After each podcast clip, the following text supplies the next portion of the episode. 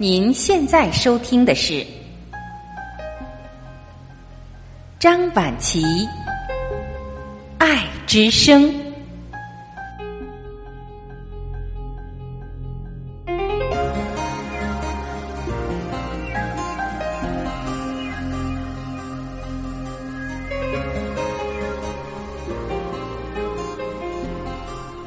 各位家人，你们好，我是张晚琪。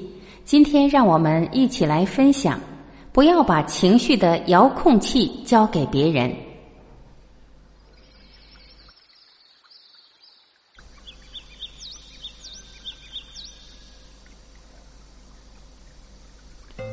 我们被人恭敬了，心里就欢喜；被人轻蔑了，心里就失落。其实这都没有什么。恭敬赞叹，不恭敬诽谤，又能如何？若是你有功德，别人再诽谤也没有用；若是你没有功德，别人再赞叹也没有用。其实不要在意这些，因为这都是不可靠的。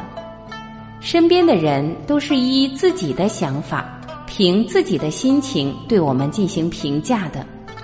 他心情好了就赞叹，心情不好了就诽谤；自己觉得好了就赞叹，觉得不好了就诽谤。你对他好一点，他就高兴了，就会赞叹你如何好。明天你稍微不如他愿，他就不高兴了，又开始诽谤了。这都仅仅是依他自己的感觉、想法去评价而已，并不是依事实真相。赞叹你有什么可高兴的？诽谤你有什么可伤心的？都是变化的。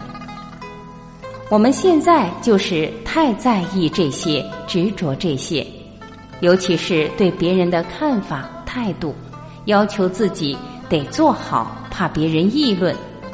议论就议论，有什么？有赞叹的，就有诽谤的；有诽谤的，就有赞叹的。不可能人人都赞叹你，也不可能人人都诽谤你。释迦牟尼佛功德圆满，也没有办法让所有的人都赞叹满意，这是谁都做不到的。所以不要给自己施加压力，活得自在一点，洒脱一点。为什么自己跟自己过不去呢？各位家人。以上就是今天我们一起分享的。您是把情绪的遥控器交到别人的手上吗？